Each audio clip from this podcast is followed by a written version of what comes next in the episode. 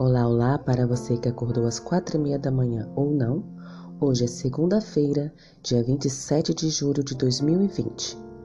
O título da nossa lição de hoje é Uma Igreja Capacitada. O livro de Atos tem sido corretamente chamado de Atos do Espírito Santo. Ele é uma aventura emocionante relacionada ao testemunho, à proclamação evangelística e ao crescimento da Igreja. O livro de Atos é a história de cristãos consagrados, cheios do Espírito Santo, impactando o mundo em favor de Cristo. Eles foram completamente dependentes do Espírito Santo para alcançar resultados miraculosos.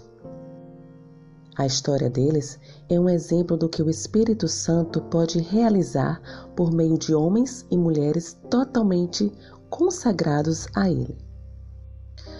Quando puder, pegue a sua Bíblia e leia Atos, capítulo 2, versículos 41 e 42, Atos, capítulo 4, versículo 4, Atos, capítulo 31, Atos, capítulo 5, versículo 14, Atos, capítulo 42, Atos, capítulo 6, versículo 7 e Atos, capítulo 16, versículo 5.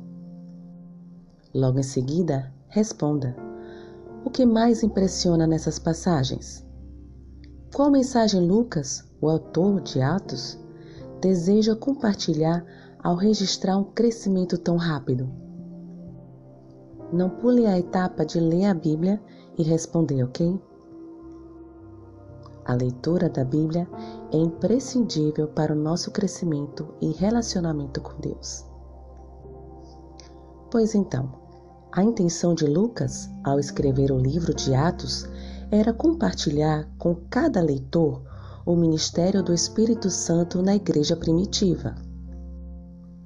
Observe também que ele não hesitou em usar números para medir a atuação do Espírito no primeiro século. Isto é, ele estava contando batismos. Em Atos, capítulo 2, versículo 41, Lucas destacou o fato de que 3 mil pessoas foram batizadas em um único dia em um só local.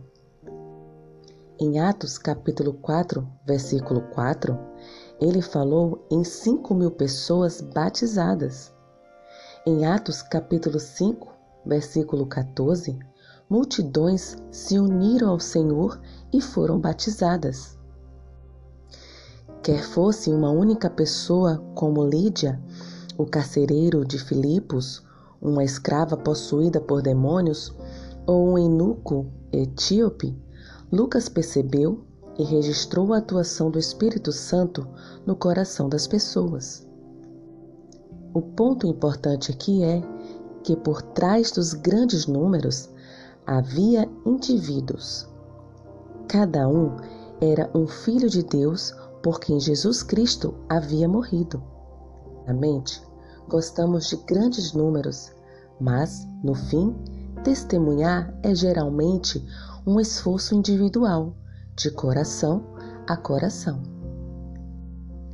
A fim de facilitar o rápido crescimento da igreja no Novo Testamento, novas igrejas foram plantadas. Uma das razões pelas quais a igreja primitiva cresceu tão rapidamente é que ela era constantemente renovada por meio do plano de igrejas. Que mensagem importante para nós hoje! O foco da igreja no Novo Testamento era a missão. Como podemos assegurar que a missão esteja sempre no centro de tudo que fazemos? Deixo com você essa reflexão. Que o Senhor te abençoe. Tenha um bom dia.